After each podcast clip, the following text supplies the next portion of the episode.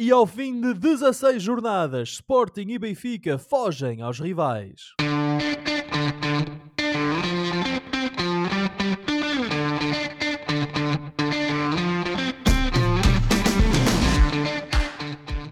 Bem-vindos a uma nova emissão dos Meninos de Ouro, o programa para quem gosta de bola e que está disponível todas as terças-feiras no Spotify, Apple Podcasts, Google Podcasts e em todas as outras plataformas onde se pode ouvir e descarregar podcasts.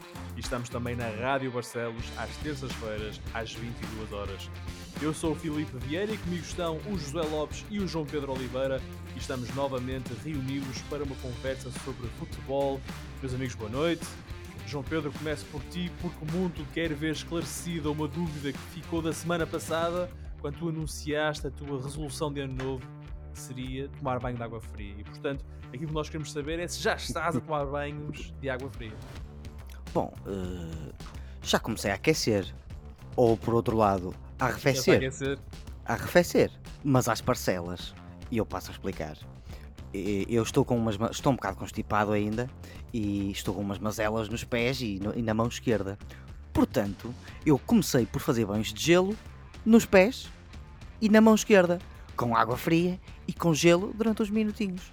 E ainda bem que me perguntaste porque eu disse que ia dar conta do desenvolvimento da coisa e portanto, Filipe, estou a começar, ainda não considero que entrei a fundo, que mergulhei a fundo com o corpo Hum. todo, mas estou a começar e obrigado pela preocupação. Boa noite, Filipe, boa noite aos nossos ouvintes e boa noite ao Josué, não é? Enfim, tem que ser. Lá terá de ser. Não, mas eu não sei se isso passa na avaliação, no exame, não é? Do do cumprimento das resoluções de novo ano. Não, é Já sim. estamos a 9 de janeiro e tu ainda não fizeste o que disseste que ias fazer. Filipe, o caminho faz-se caminhando e eu estou a ir ao meu ritmo. Estou a começar às parcelas e vou passar para o corpo inteiro. E ainda bem que falamos sobre isso, porque isso só me serve de motivação. O Josué já está a olhar com uma cara de nunca vai conseguir. José, tu Eu- compras esta teoria do João Pedro? De que ele vai aos poucos chegar lá? Boa noite, Filipe. Boa noite. Oliveira. Boa noite a todos os Boa nossos. Lopes. Claro que me preocupo e quero saber, não é? Afinal, trata-se do Oliveira, nosso colega, amigo. eh, aqui Colega na- de carteira. Colega de- Por acaso nunca fomos colegas de carteira, Oliveira, acho eu. Ah, talvez não, por acho acaso acho que não. Ah, pronto, mas para dizer o quê? Claro, eu espero que o Oliveira consiga lá chegar, não é? Ainda correndo o risco de ter algum apêndice a cair-lhe em regelado. Espero que isso não aconteça, não é? Ui, mas eh, quem anda, costuma-se dizer quem anda à chuva molha-se. É um, um visual, antigo, um antigo jogador do Benfica disse em tempos quem anda à chuva queima-se. Eh, se calhar o Oliveira, por andar metido no meio do gelo, pode ser que tenha aí qualquer coisa a cair. isso depende Eh, do vamos lá tamanho do ver, espero que não. Espero que não. Depende do tamanho do apêndice. E também te podes queimar com o gelo, de facto. Isso é verdade, isso é verdade. Ora, estamos então aqui Eu vou-me é queimar reunidos- com amigos assim. Ah, colegas. Estamos aqui reunidos então para falarmos de futebol e vamos falar de muita coisa, nomeadamente da jornada 16 e com o tempo também vamos ver os jogos da Taça de Portugal, a Taça Portugal ahm, que começa a ser, os, os oitavos de final, creio eu, começam a ser disputados ah, já hoje, terça-feira, ah, com o Sporting Tondela e o Estoril Porto, mas vamos arrancar com o campeonato Sporting e Benfica fugiram na frente da Liga na jornada 16. Leões e Águias venceram os seus jogos contra Estoril e Aroca, respectivamente, e aproveitaram-se dos empates de Porto e Braga para se afastarem na frente da prova. O Sporting tem um ponto de vantagem para o Benfica, mas aumentou para 5 pontos a vantagem para o Porto e para 7 pontos a vantagem para o Braga. O Sporting venceu de forma categórica o Estoril em Alvalade, num jogo em que Gyökeres esteve em destaque mesmo sem fazer qualquer golo. Ele esteve em 4 dos 5 golos marcados pelo Sporting, tendo feito a assistência para 3. A Liga dá-lhe 3 assistências, eu daria 4, porque há ali um autogolo que eu não consideraria autogolo, mas enfim. E, e fica aqui uma estatística também muito interessante. Nos 12 jogos que o Sporting já disputou em Alvalade desta época, Gyökeres só não participou num golo. Uh, quer seja assistência ou através da marcação do golo, só houve um golo que não contou com a participação de Jóqueres e foi um golo de Paulinho contra o Famalicão numa vitória por 1-0 do Sporting. Por isso, uh, João Pedro fica a pergunta: Jóqueres é o jogador mais valioso do nosso campeonato até agora? Olha, eu apetecia-me pegar naquela coisa que tu disseste, que, o, o- o do tal autogolo que tu não achas que é autogolo, porque apetece-me pegar contigo, sabes, Filipe? O do Nuno Santos. Apetece-me meter contigo. pá. Hum. E- Então diz lá. e, eh, se a bola não for na direção da baliza, tem que ser autogolo. Se, se, se, se a bola bate no jogador e, e se, se, se essa interferência é que direciona a Ah, o bola para a ponto baliza, aí é por, porquê tirar a assistência ao Jóqueras?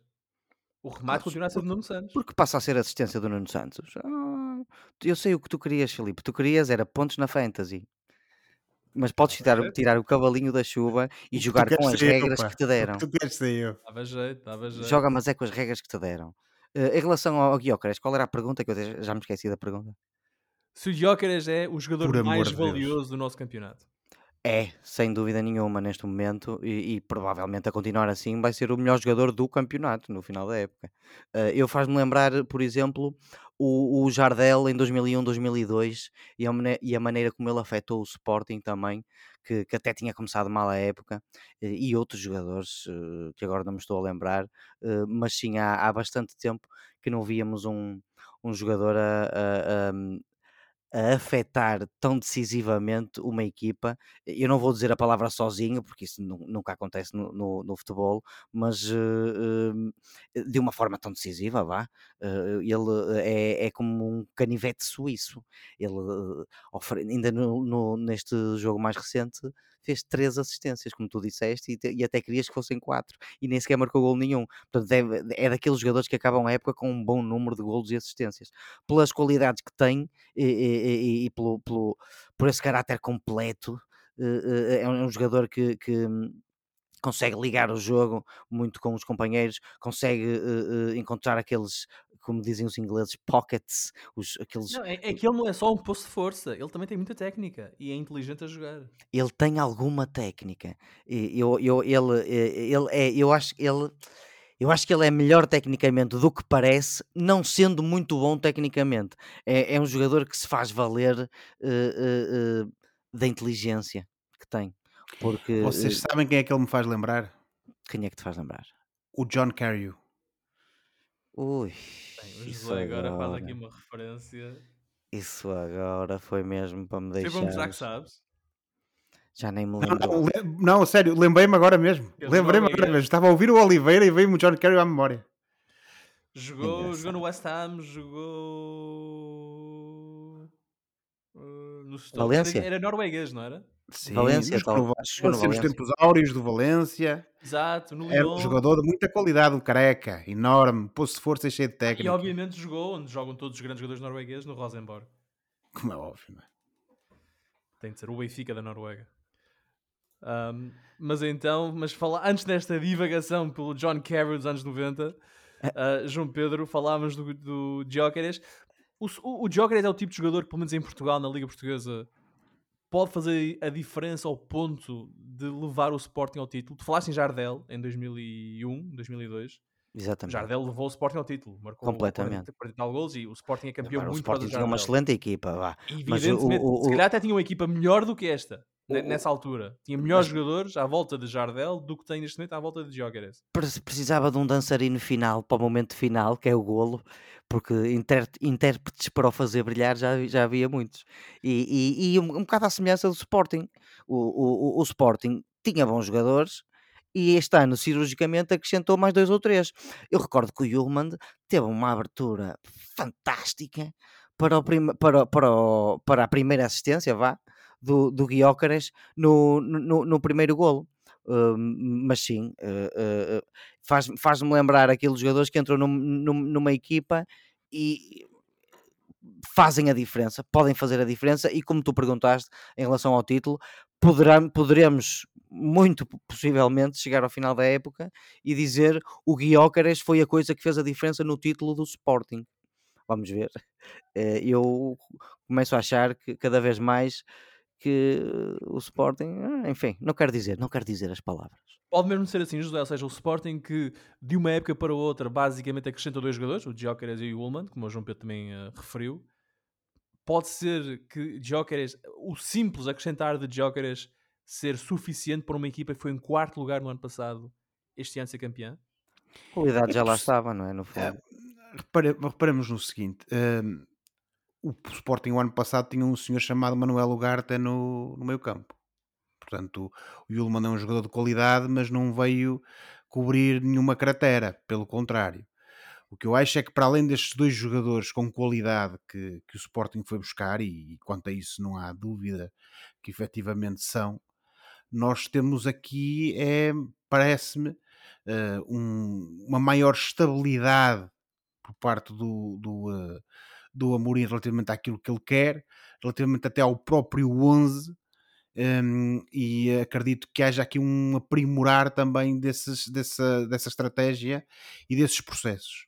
E claro que a juntar a isso estes dois jogadores, naturalmente que a equipa sai mais reforçada. Tivemos também o, regresso do Daniel Bragança, que tem sido uma das, das, das, das opções que, que o Amorim agora recorre também. Um, tivemos um Diomande que basicamente chegou ao Sporting já a meio da época passada, que também é um jogador com muita qualidade. Certo. O próprio recuperar do, do Eduardo Quaresma agora por parte do, do, uh, do Amorim, ou seja, parece-me que há mais soluções. O Sporting fica sem o Diomande porque ele sai na cana. Exatamente. Há aqui mais soluções e parece-me que a equipa está um bocadinho mais madura a esse nível.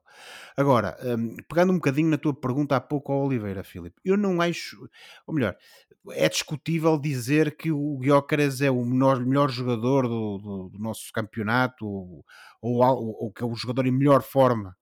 Um, agora, há uma coisa que eu acho, é que o Jóqueras neste momento, e olhando só para os quatro da frente, é sem dúvida o jogador mais determinante para qualquer uma das equipas.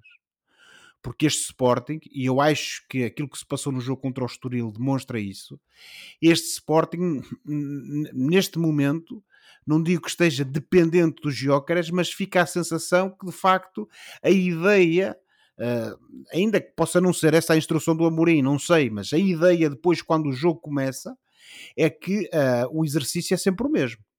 Uh, há ali um pivô na frente e vamos utilizá-lo, e seja para servir os colegas, seja para ele próprio concretizar, é olhos nos jócaras e bola nos jócaras.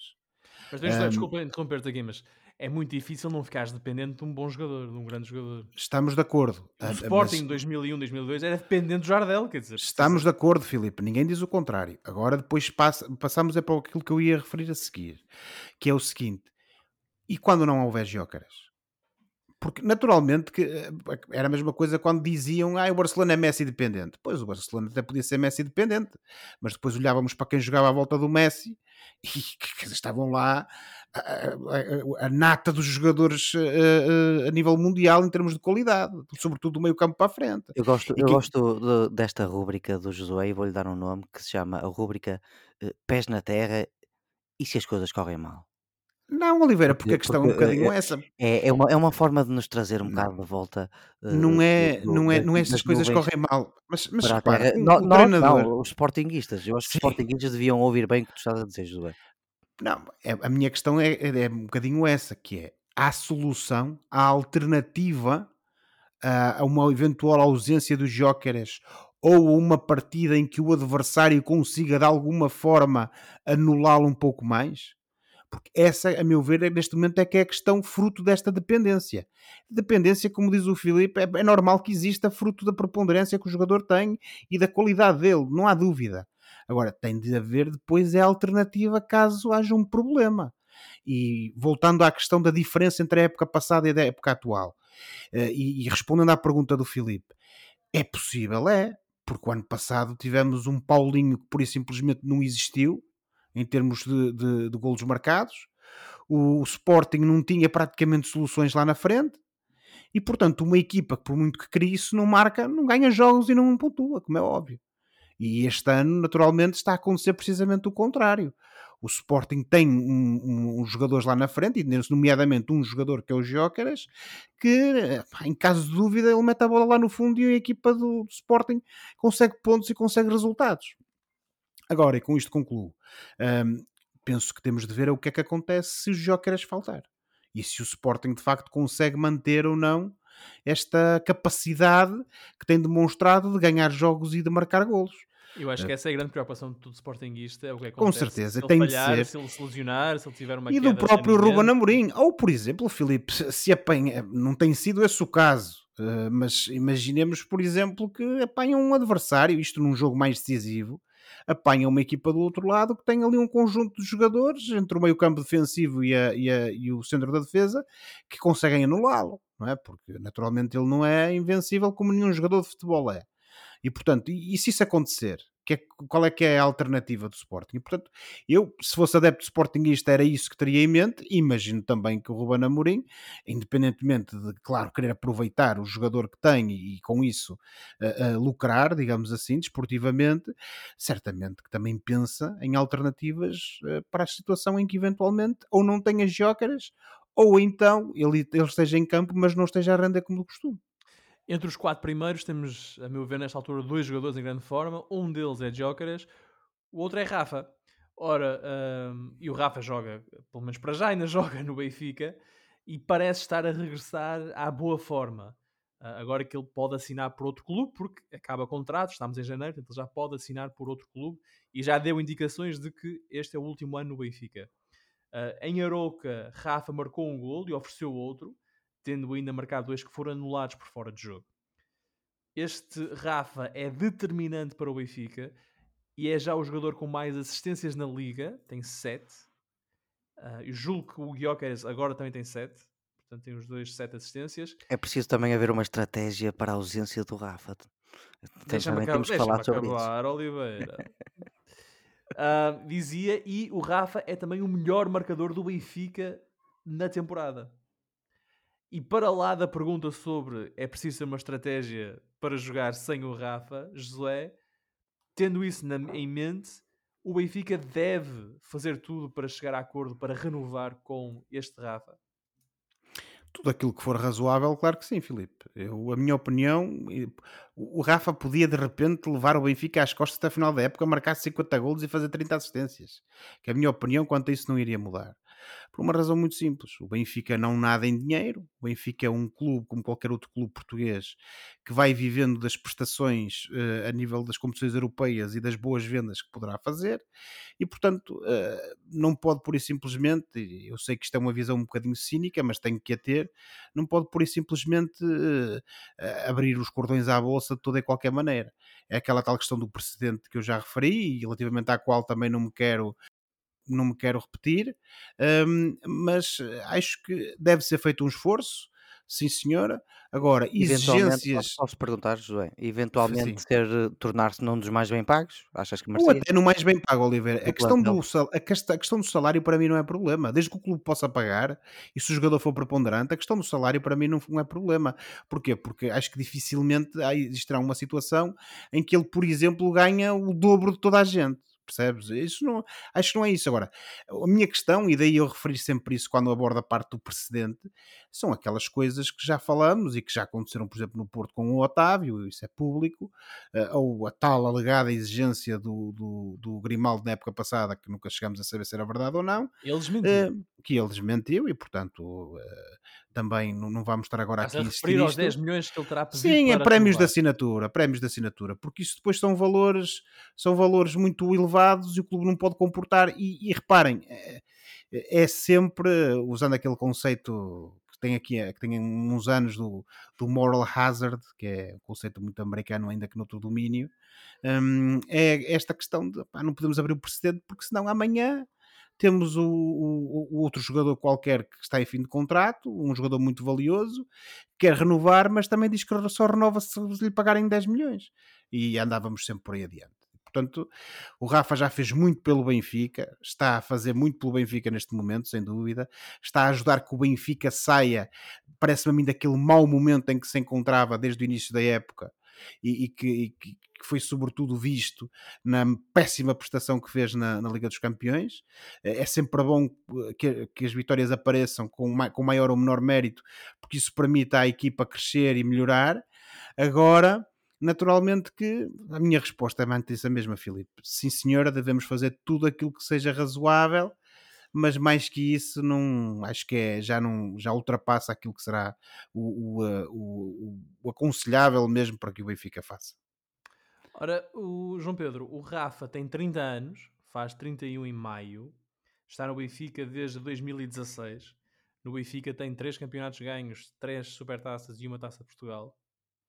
Uh, no Braga ganhou uma taça de Portugal também, já que se, se quiseres fazer referência a isso. Opa, desculpa Ah, lá, eu estou desconcentrado com a cara de cromo do Josué, provavelmente a dizer olá ao filho bebê que está do outro lado da câmara. É, é verdade. Eh, eh, fiquei um bocado desconcentrado. Eh, é, pai, ver cara o Josué a sorrir daquela forma, só mesmo com o filho agora, porque eu nunca ouvi a sorrir assim. A sorrir assim. Ele para ti não sorri assim, certo? Para mim nunca sorriu assim. Seguramente, é. Seguramente. Sim. Eh, Voltando, ao Desculpa, tema, Filipe, voltando ao desculpa. tema em questão e deixando o outro Rafael em paz, Ui, chama-se Rafael ainda por cima. João Pedro, o Rafa, com Não este. fiz as surpresas, Oliveira, tu já sabias. O Sabia. Rafa, que há 8 anos joga no Benfica, tu se fosses eh, Rui Pedro Braz ou, ou Lourenço Coelho, digamos assim, ou até Rui Costa, fazias tudo o que, o que estivesse ao teu alcance para renovar com este jogador? Sim. Qual seria o sendo- limite o razoável? Ou não sendo- haveria limite e qualquer sendo forma? Faria tudo, sendo esse tudo eh, aquilo que o, o clube pode oferecer. Eu acho que eh, ele, pelo que fez no Benfica no- nos últimos 6, 7 anos, eh, e, e também porque ainda é um jogador relativamente jovem, ainda tem a cuidar-se uns bons 3, 4 anos, se quiser, eh, acho que é justo re- eh, recompensar o, o Rafa com um novo contrato e com um contrato melhor, eventualmente ao nível dos, dos melhores salários do plantel, porque para todos os efeitos, o Rafa, se não foi o melhor jogador do Benfica dos últimos anos, andou todos os anos lá perto de o ser. Portanto, isso assim, nesse, nesse cenário, faz sentido. Agora, num cenário em que, em que se calhar o jogador está a forçar para um, um, um salário mais eh, eh, irrealista e sendo que se o fizesse provavelmente estaria a forçar a barra de propósito porque já teria uma proposta melhor no outro lado. Pá, Se acreditarmos naquilo que vem eh, na imprensa, ele quer ser o mais bem pago do plantel. E Se terá esse uma... pedido, e, e terá, e terá pedido um prémio de assinatura um bocadinho mais chorudo. Pronto, se isso não andar longe do, daquele que é atualmente o mais bem pago do plantel, eu não vejo porque, e se o Benfica puder, eu não vejo porque não possam, sem entrar em loucuras, lá está, como disse o Josué e concordando eu muito bem com ele, sem entrar em loucuras, o Benfica deve fazer essa espécie de tudo para, para renovar com o Rafa. Eu equiparo, penso um bocado no, há, um, há um ano e tal, o, o, o Salah também esteve ali, ali numa negociação feroz com o Liverpool para, para renovar e o Salah já tem 31 anos, portanto isto, na altura ele tinha para aí 29 e o Liverpool acabou por chegar a um consenso com ele e a, e a pagar-lhe muito bem na mesma para que ele Mas, ficasse. Oliveira, portanto, fizeram, nada- fizeram, o que eu quero dizer é, fizeram esse esforço por um jogador muito valioso do plantel que já tinha quase 30 anos. E, no caso do Rafa, e, e mais uma vez, sem entrar em loucuras, acho que o Benfica deve fazer esse esforço. O problema é que o, do Benfica, Oliveira, é que não tem o, o poderio financeiro do Liverpool, não é? Sim, nem eu estava a comparar, E obviamente. depois, claro, e depois também, e depois também havia, depois acho que também no, Liverpool houve uma outra coisa que pesou, eh, que era mesmo perante os adeptos assumirem eh, eh, a saída do, do, do, eh, ah, agora Do Mané. do, do Mané, do, do Mané Ah, do depois Mané. do, do exatamente. Um, Tudo bem, do- e para todos os o Mané- efeitos, o Salah também está no topo do futebol. O Rafa Pois é isso, está. mas a questão era mesmo essa, era deixar sair o Salah depois do Mané também ter saído em iguais circunstâncias, ou praticamente iguais. Senhor, colocas um ponto relevante. Percebes? É, E, o portanto, Liverpool também Pronto, era uma comparação saiu- parecida, não era uma saiu o comparação Mané, idêntica. sa- saiu o Mané, mas foram buscar o Darwin, quer dizer, também E o não- Gakpo, não, é, não é e que o é tenham Dias. deixado de investir. E o Luís Dias, sim, foi- investiram aí bem. Investiram e bem. Ahm, eu, eu, eu, eu- mal comparado, obviamente, mas eu olho para o Rafa e penso numa situação que aconteceu mais ou menos há 10 anos também. Nos Estados Unidos, na NBA, o Kobe Bryant, numa fase já decadente da carreira, assinou o que foi na altura, o que na altura era, o maior contrato da história da NBA com os Lakers. Foi o último contrato que ele assinou. Acho que ganhava uma brutalidade, era qualquer coisa como 30 milhões por ano, qualquer coisa assim Perdona já a não era- Valeu a pena? e já não era o jogador, o jogador que tinha sido. Os Lakers falharam os playoffs nesses dois anos, tiveram épocas bastante fracas, até podemos argumentar medíocres, Um, embora o Kobe continuasse a jogar bem. Ele, isoladamente, ele jogava bem. Em, em boa verdade, o Rafa ainda é o jogador que foi. Eu não, eu não o vi Agora, piorar. agora mas Eu não o perguntaram, ao, vejo o, perguntaram, ao, perguntaram ao Kobe se ele achava que fazia sentido a um jogador já velho e que estava na pré-reforma oferecerem um contrato daqueles. E a resposta dele foi: Isso só mostra como a organização, os Lakers neste caso, valoriza o que eu fiz aqui nos outros, nos 20 anos em que cá joguei. Sim, Filipe, mas ele também poderia aportar coisas à, à equipa e, à entidade Lakers uh, que, não, que não apenas o, eventual bom, Mas não boa achas que performance em- dentro oferecendo da. um, contrato, um contrato bom ao Rafa e, e outros jogadores que, que tenham muitos anos de casa, não passa um sinal de que trata bem dos seus jogadores? Ninguém está a dizer o contrário, Filipe. Podia eu dizer há pouco, referir, que tudo. O, Eu- eu- eu o, falo um limite, é- bocado- o limite é razoabilidade. Eu falo um bocadinho nisto também porque eu sinto que o Benfica tratou mal, por exemplo, o Pizzi, que passou muitos anos no Benfica, deu muito ao Benfica e saiu pela porta pequena.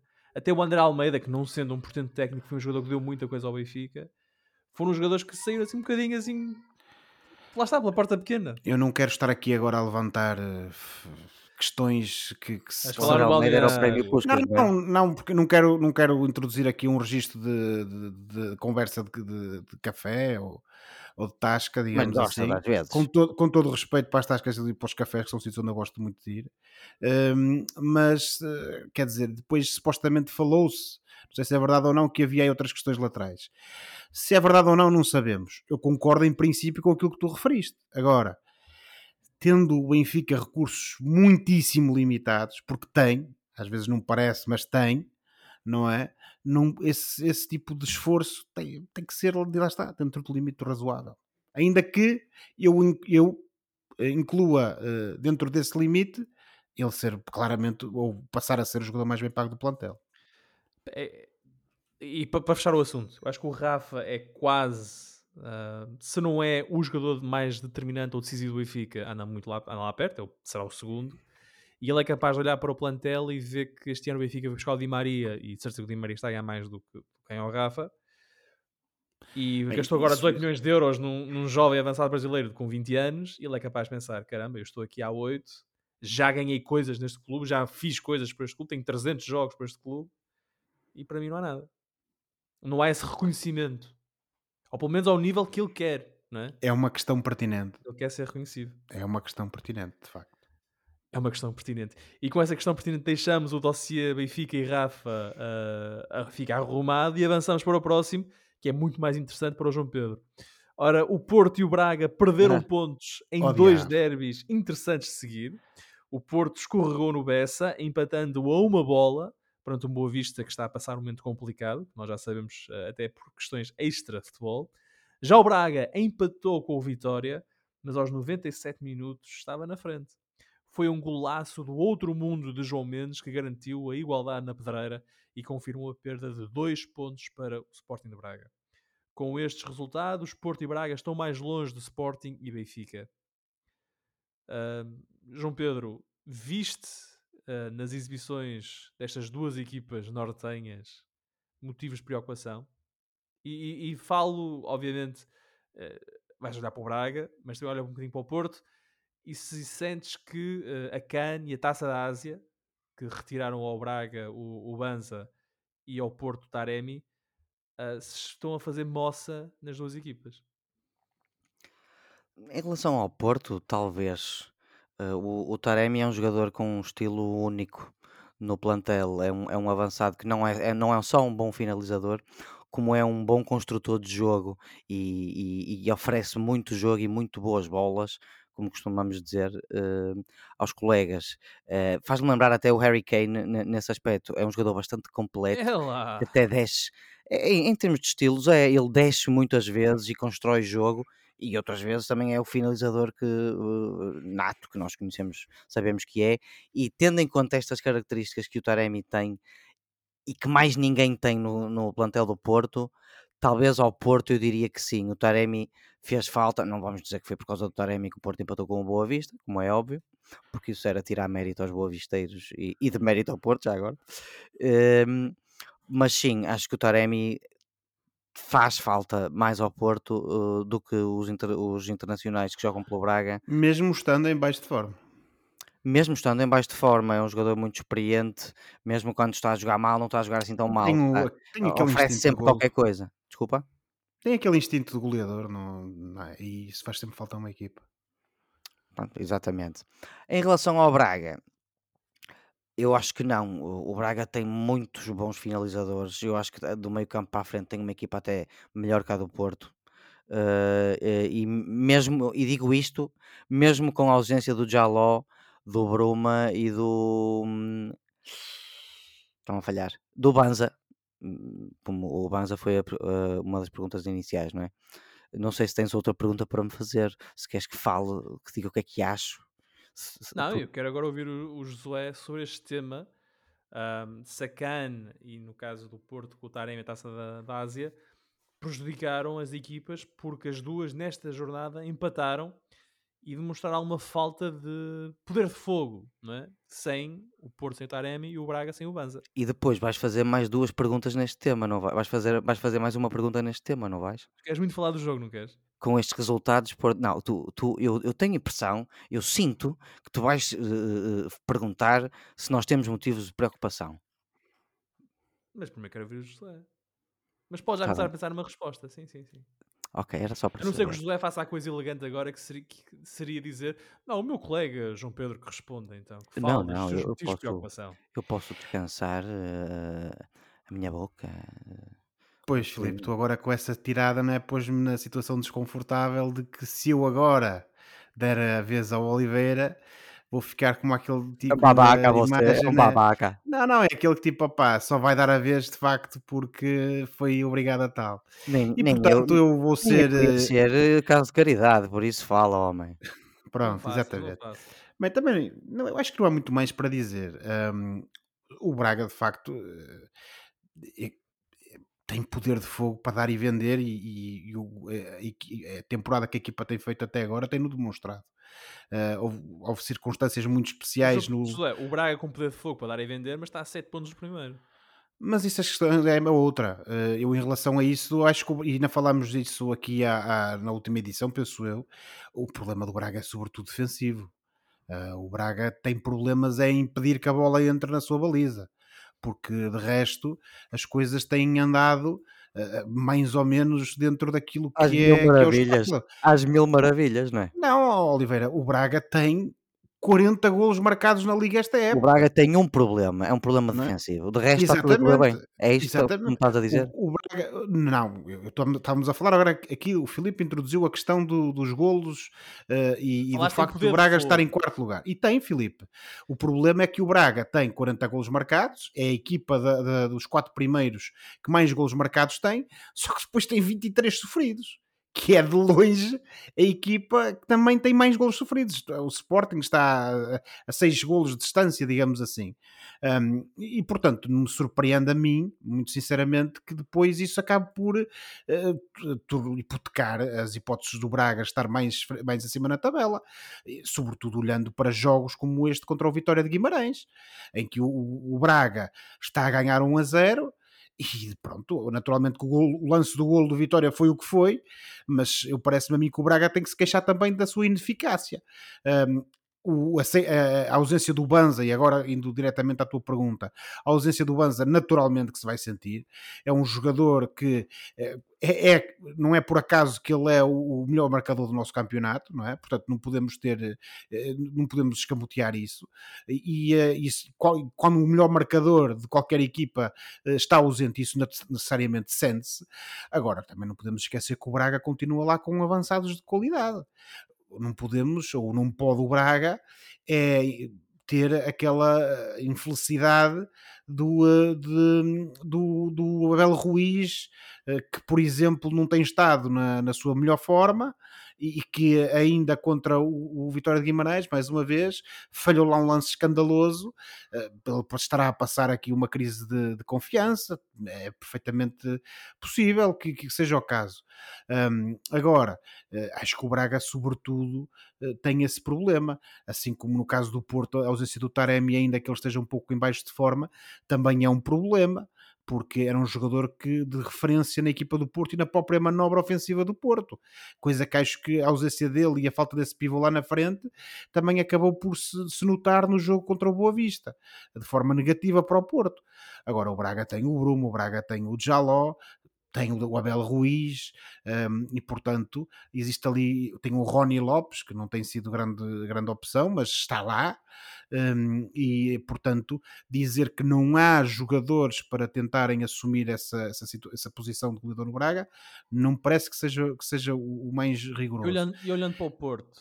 No caso do Porto, eh, a situação do Taremi que, que, estávamos a falar, de facto, a mim parece-me uma situação que, que, tem, que vai ter influência, isso não há dúvida nenhuma. Não me quero estar a repetir, mas ele é um jogador. Não é por que... falta de avançados, que o Porto tem quatro. É mais, pelo, Oliveira, estilo, é mais pelo não... estilo do Taremi. É mais o estilo do Taremi, aquilo que a presença dele em campo também significa porque certamente não é pela ausência do Zaidu que o, que o Porto tem algum problema com a CAN, não é? Um, e portanto eu parece-me a mim que o principal, a principal questão de facto no lado do Porto é a ausência do Taremi, isso não há dúvida nenhuma, porque mesmo em baixo de forma ele não é, é, ocupa um papel ou tem um papel na manobra ofensiva do Futebol Clube do Porto que nenhum dos, dos jogadores que seriam alternativa consegue ocupar. E como eu estava a dizer, acho que isso se notou no jogo contra o Boa Vista em que o Porto andou ali um pouco às aranhas sem saber bem como fazer e o que fazer no último terço do terreno. E, e uh, acho que isso também contribuiu bastante para o mau resultado que o Futebol Clube do Porto acabou por, eh, por ter uh, no estádio do Bessa. João Pedro, este resultado do Braga coloca que tipo de problemas à equipa minhota? Ficar a 7 pontos do primeiro, a 6 do segundo e o Braga assim, está a 2 pontos do terceiro. Uh, coloca os mesmos motivos de preocupação e problemas uh, do qual eu tenho falado, ou seja, eles existem, mas não é nada de novo. Isto é um bocado no, segui no seguimento uh, uh, da, daquilo que eu tenho dito no, no programa ultimamente. É, é, é, motivos de preocupação visíveis neste jogo e tendo em conta o ciclo difícil de jogos que, que aí vem. Um, em, em, relação ao jogo e que me preocupa para o futuro, nomeadamente já a começar no jogo da taça, uh, para começar, uh, este jogo foi principalmente marcado pelo demérito do Braga, que teve o pássaro na mão, teve oportunidades para matar o pássaro, entre aspas, e deixou-o fugir. Uh, a primeira parte não vale a pena dizermos nada, na segunda parte as equipas abriram-se e, e, o Braga acabou por marcar naturalmente porque, porque joga melhor. Curiosamente foi um trinco, que, já, que era uma coisa que já não se via uh, há algum tempo no 11 do Braga, a marcar o golo foi o Vitor Carvalho, que foi dos melhores jogadores. É, é, o que me preocupa para o futuro, Filipe, é que em vez de capitalizar o bom momento e aproveitar a desorientação do Guimarães neste jogo, por exemplo, o Braga não conseguiu matar o jogo nos minutos seguintes. E a minha preocupação é que, perante isto, e vendo o crescimento do Guimarães em campo, o Arthur Jorge não mexeu no jogo até 13 minutos dos 90. Já o Álvaro Pacheco tinha feito três substituições e refrescado o meio-campo e o ataque. O Arthur Jorge tirou um avançado e um médio por dois médios, mas já era tarde porque o erro já estava feito e a mensagem claramente passou a ser para defender e isto é um bocado embaraçoso. Uh, uh, uh, o Arthur Jorge só voltou a fazer substituições depois dos 90 para perder tempo.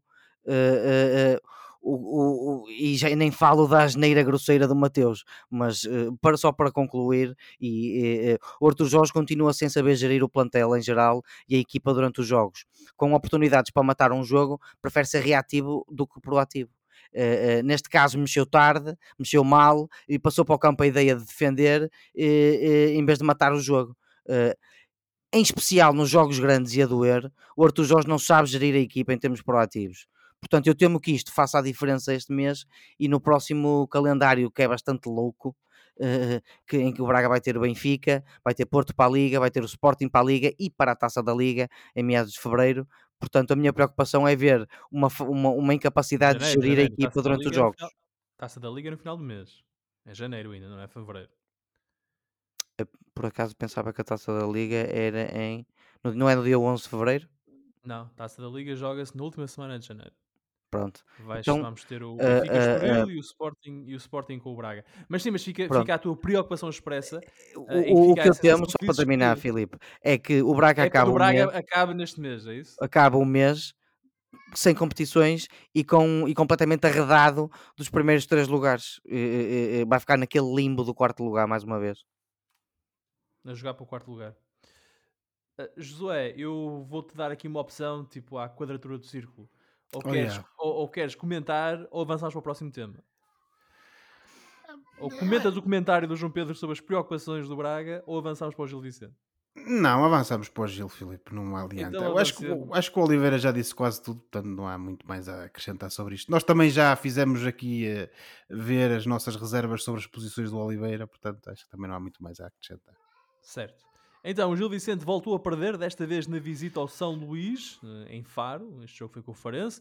O golo que ditou a derrota do Gil foi marcado depois dos 90, mas isto depois de Ricardo Velho, o guarda-redes do Farense, ter feito um par de grandes defesas ao longo do jogo. Tendo isso em conta, Josué, este foi um resultado injusto para o Gil? Acho que sim, Filipe. Hum, a equipa gilista, eh, pela primeira vez nesta época, tinha aqui uma oportunidade de sair de, de, de um jogo eh, longe do seu estádio com três pontos. O Gil Vicente foi a equipa que entrou melhor em campo, apesar de, de, existir eh, algum, algum equilíbrio entre as equipas, mas foi a equipa melhor em campo. Foi a equipa que mais procurou o golo. Eh, e que, mais, e que, que acabou por, por ter mais oportunidades e oportunidades mais clamorosas de o fazer, sobretudo na primeira parte em que de facto o guarda-redes do o Ricardo Velho, o guarda-redes do Farense, esteve em enorme evidência. Um, agora, este equilíbrio manteve-se e depois na segunda parte eh, o Gil Vicente as coisas acalmaram, naturalmente que o ritmo a que a partida estava a ser jogado não se poderia manter sempre, Um, as coisas foram acalmando e com isso também as ímpetos ofensivos do, do Gil Vicente. Ainda assim, parece a mim foi sempre a, a equipa que, que mais tentou uh, uh, chegar ao golo, só que acabou por traída efetivamente por um lance, um azar do, do Zé Carlos, que é um, um jogador uh, do, do- do que já, já deu muito e já fez muito pelo Gil Vicente e certamente continuará a fazer, mas que teve uma infelicidade e que de- acabou por dar ao, uh, ao, ao Farense uma oportunidade que eles aproveitaram uh, de marcar golo mesmo ao cair do pano através do, do Vítor Gonçalves. E naturalmente que já não havia tempo suficiente para corrigir este, este, este resultado e eventualmente permitir que o Gil saísse pelo menos com um ponto e portanto continua aqui a, a má senda de resultados do Gil Vicente fora. Gil Vicente que soma todos os jogos fora neste campeonato por derrotas, eh, o que é uma coisa é inédita mesmo na história do clube. E portanto uh, a, má, uh, a má onda, digamos assim, o mau momento do Gil Vicente continua. Tanto mais que neste momento e decorridas estas 16 jornadas, o, Gil Vicente uh, partilha, digamos, o- o primeiro lugar, pois naturalmente que devido a outros critérios acaba por uh, não estar propriamente no, no lugar do playoff para a despromoção, mas neste momento tem os mesmos pontos que Rio Ave e Portimonense e apenas mais dois que o Vizela e mais quatro que o Chaves, que está em último lugar. E uma vez que ainda falta uma outra volta do campeonato para jogar, eh, isto não se, não, se, não se adivinha fácil para a equipa de, de- de Barcelos. Veremos o que é que acontece na- nas próximas partidas, nos próximos jogos. Veremos também o que é que acontece com esta mudança de, de rumo eventual, uma vez que o Gil Vicente vai a eleições em fevereiro. Mas eu, como também já partilhei com vocês, eh, parece-me que as coisas não estão para melhorar, até porque os jogos vão passando e assistimos sempre aos mesmos problemas e sempre às mesmas complicações. E é um Gil Vicente que, por simplesmente, não consegue descolar de um mau futebol e, sobretudo, de maus resultados. O Gil volta a jogar eh, quarta-feira, amanhã, contra o Amarante, em jogo para a Taça de Portugal. E é nesta altura que devemos dizer que estamos a gravar esta emissão entre os jogos de Sporting e Porto para a Taça. E numa altura em que o meu estúdio é invadido aqui por uma voz de um ser assim mais pequenino. Ahm, o Sporting, Tondela, o Estrela Porto, portanto, vamos de certa forma... Eles estão em todo lado. Eles estão em todo lado, é verdade. Ahm, estamos, a gravar sem certezas. Aparentemente o Sporting vai passar, porque neste momento ah, vence por 4-0, mas o Porto Estoril continua. O Porto Estoril ainda não, ainda não arrancou. Dito isso, ah, vamos falar deste Benfica Braga de quarta-feira para a taça. E ahm, João Pedro, estas preocupações que tu revelaste em relação ao, ao Braga para o campeonato valem também para uh, a taça, imagino eu. Ou seja, Exatamente. pensas que este pode ser um jogo em que o Braga, sendo eventualmente eliminado, lá está, cai mais uma competição. Sim, uh, cai, de, cai desta, depois pode cair da outra e depois pode ficar completamente arredado dos primeiros três lugares. Em relação a este jogo, uh, qual é a pergunta exatamente? Desculpa. Se as preocupações que tu tens em relação ao Braga, qual, é, se tu estás homem- a ver, o- ela estás já a ver sou- o Benfica a, a aproveitar e a explorar essas preocupações para, uh, de certa forma, confirmar o cenário dantesco. que As tu, uh, preocupações tu são tantas com o. Oliveira. São tantas com o Oliveira, Sim, por onde sim. começar. O Benfica tem muito para explorar nesta, nesta equipa do Braga. Ah, um, a começar uh, pela forma como, como a equipa é gerida no, no- no- durante o jogo. Ah, eu antevejo, antes de tudo, para não, não, não cair já na desgraça, com estes dois plantéis, podemos ser, estamos a ser justos se dissermos que qualquer equipa pode ganhar este jogo. Ah, um, o, o- Benfica leva a vantagem por jogar na luz Esperas muitas alterações na equipa do Braga em relação ao jogo com o Guimarães? Com o Vitória, Não, desculpa. não, não es- espero uma ou outra, principalmente eh, ou, ou especialmente se o Bruma e o Jaló estiverem recuperados. Espero essas duas entradas no 11, mas não espero muitas mudanças, sinceramente. Eh, ao mesmo tempo, também não sei o que é de esperar. O Vitor Carvalho foi, foi titular agora eh, contra o Guimarães, já não era há bastante tempo. Com o Almos Rati está, continua lesionado. Eu não sei se, se de repente o, o Vitor Carvalho não vai sair do 11. Portanto, eu não sei bem o que esperar do 11. Acho que não vai, não vai mudar muito. Aquilo que acho é que mesmo que o Benfica leva vantagem porque, porque joga em casa e porque está, para, quanto a mim, num melhor momento. E portanto, acho que o mais provável é ganhar o Benfica. Josué, o mais provável é ganhar o Benfica? Não, Filipe, eu não embarcava neste registro apocalíptico do Oliveira. Não é apocalíptico, é, é realista. eh, no, Sim, no Oliveira, momento de gerir jogos- a equipa, há um treinador melhor do outro lado. Isso, já- uma- essa- toda essa interjeição foi uma falta de respeito para com o alemão. Não, não, não foi e não é Foi, porque estamos a falar do treinador campeão. Agora o Mr. Ah. Roger Schmidt também não é, eh, digamos, não, não- não é inédito, digamos assim, eh, também no seu mau, mau ajuizar de- da abordagem que deve ter aos jogos eh, e às vezes às alterações, mas também não vou estar por aí. Agora, como, como, como referia, não vejo este cenário apocalíptico ou realista, como é o Oliveira lhe quer chamar, de que o Braga está aqui numa situação assim desastrosa e que o Benfica vai chegar junto do Braga e que lhe vai enfiar 4 ou 5 gols. Não, nem pouco mais ou menos. São jogos muito próprios, jogos muito especiais. Uh, há um ano estávamos a falar do Benfica que teve a sua primeira derrota contra o, Braga, precisamente na Pedreira, para o campeonato, e que depois também teve uma outra derrota, ainda com, com tornos diferentes, para, para a taça, Taça, sim. também com o Braga. Portanto, são jogos especiais. Eu, eu não digo que, se- que seja um clássico já, digamos assim, mas sendo o Braga o quarto grande, se não é um clássico, anda perto disso. As equipas têm plantéis ricos de jogadores experientes, com muito currículo e naturalmente abordam estas- estes jogos de, de uma maneira diferente. Portanto, o que eu acho é que, tendo em conta essa abordagem que ambos os treinadores costumam ter, é que teremos um bom jogo, é o que eu espero, e acho que vai ser um jogo renhido e eu não dou por, eh, por favas contadas eh, enquanto benfiquista uma vitória do Benfica, nem pouco mais ou menos. Esse jogo é no Estádio da Luz. Dois é bons noite- plantéis. Dois bons plantéis. É amanhã à noite, às 20h45. Como disse anteriormente, quando estava a ser aqui atacado por uma pessoa que vive em minha casa, ahm, Sporting e Porto jogam nesta terça-feira.